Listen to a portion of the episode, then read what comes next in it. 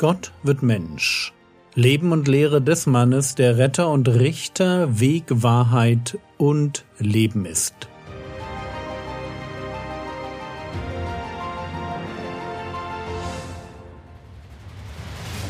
Episode 292 Die Stillung eines Sturmes Teil 1 Schauen wir uns heute eine Episode aus dem Leben Jesu an, wo der die Massen hinter sich lassen will. Markus Kapitel 4, die Verse 35 und 36 Und an jenem Tag sagt er zu ihnen, als es Abend geworden war, Lasst uns zum jenseitigen Ufer übersetzen. Und sie entließen die Volksmenge und nehmen ihn im Boot mit, wie er war. Und andere Boote waren bei ihm.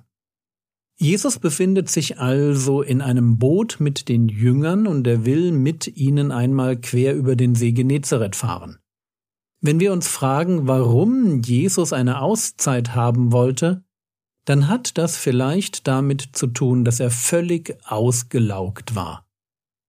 Matthäus Kapitel 8, Vers 18 und siehe, es erhob sich ein heftiger Sturm auf dem See, so dass das Boot von den Wellen bedeckt wurde, er aber schlief.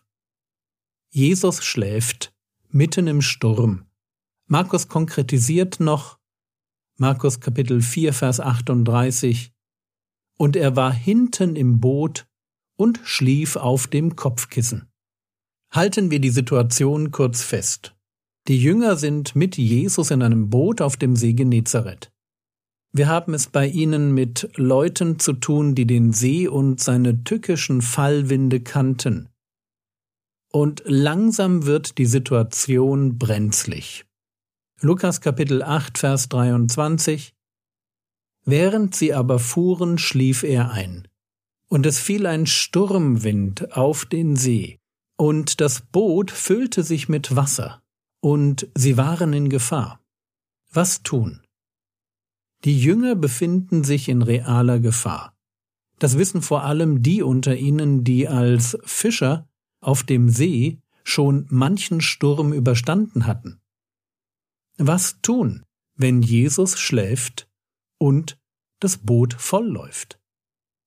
Und die naheliegende Antwort lautet, Jesus aufwecken. Matthäus Kapitel 8, Vers 25 Und sie traten hinzu, weckten ihn auf und sprachen, Herr, rette uns, wir kommen um.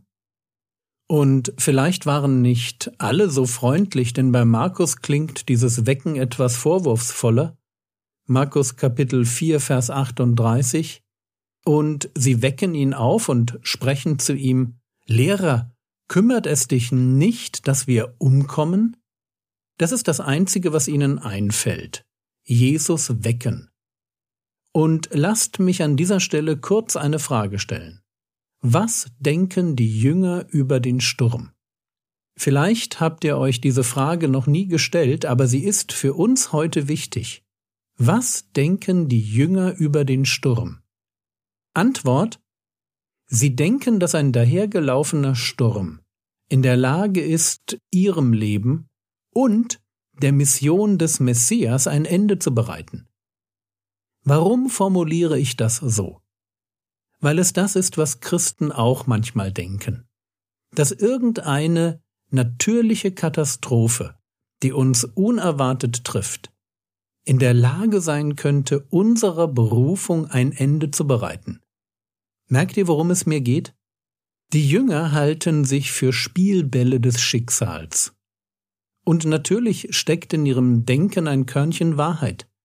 Wir haben in einer nichtigen Welt unser Schicksal nicht in der Hand. Aus einer menschlichen Perspektive geschehen Dinge, die für uns völlig überraschend sind. Und die können natürlich unsere ganze Planung über den Haufen werfen und uns, wie im Fall der Jünger, völlig überfordern. Wir sind nicht die Herren unseres Schicksals. Aber sind wir deshalb unserem Schicksal ausgeliefert? Und die Antwort lautet natürlich Nein, sind wir nicht. Keine Katastrophe an sich, weder Krankheit noch Krieg noch Armut noch Verrat oder was auch immer uns das Leben schwer macht. Nichts davon, egal wie unangenehm es sich auch anfühlt, nichts davon kann sich dem Ziel in den Weg stellen, das Gott mit uns hat. Das Leben von Christen mag nicht leichter sein als das Leben von Nichtchristen, aber sie dürfen eines verstehen. Alles, wirklich alles muss zum Guten mitwirken. Auch jeder Sturm. Also die Jünger wecken ihren Rabbi. Und der reagiert ungewöhnlich, nämlich mit einem Vorwurf. Matthäus 8, Vers 26. Und er spricht zu ihnen, Was seid ihr furchtsam, Kleingläubige? Und nach der Stillung des Sturmes fragt er sie noch einmal, Markus Kapitel 4, Vers 40, und er sprach zu ihnen, Warum seid ihr furchtsam? Habt ihr noch keinen Glauben? Lukas 8, Vers 25. Er aber sprach zu ihnen, Wo ist euer Glaube?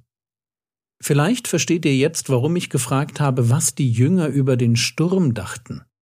Ihre Furcht vor dem Sturm ist in den Augen Jesu nämlich nicht logisch. Warum seid ihr furchtsam? fragte sie.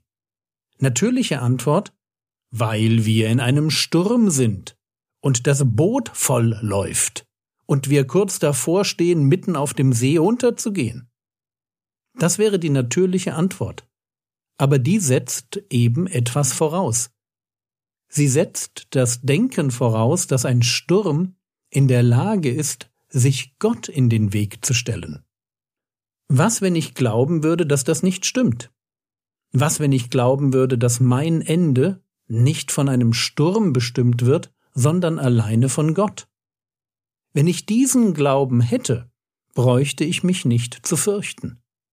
Deshalb nennt Jesus seine Jünger Kleingläubige. Deshalb fragt er sie, wo ist euer Glaube?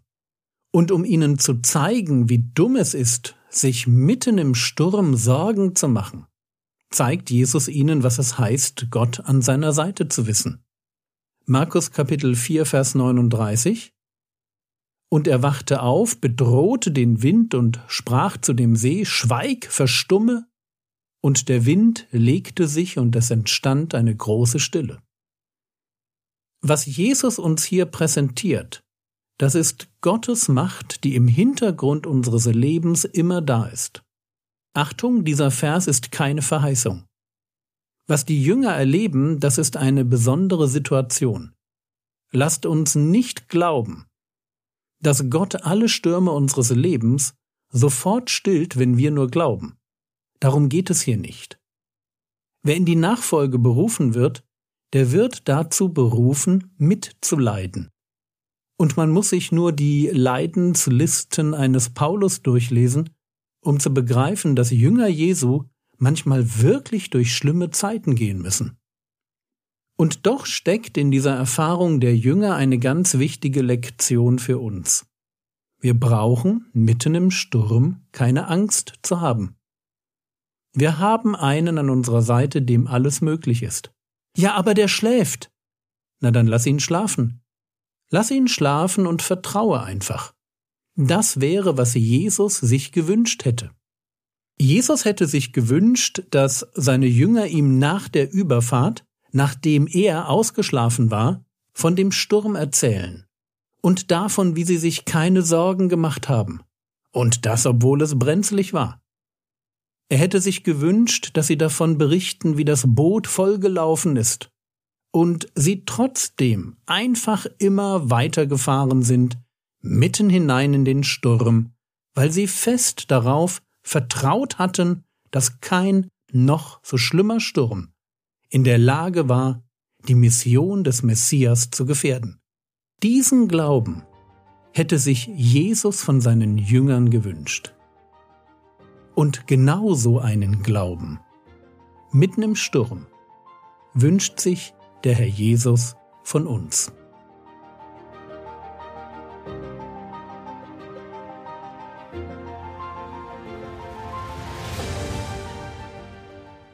Was könntest du jetzt tun? Du könntest darüber nachdenken, was dir Angst macht und warum. Wie passen deine Ängste zu deinem Glauben? Das war's für heute. Wenn du magst, mach etwas Werbung für Frogwords. Vielleicht kennst du jemanden, dem die Inhalte meines Webauftritts gut tun. Der Herr segne dich, erfahre seine Gnade und lebe in seinem Frieden. Amen.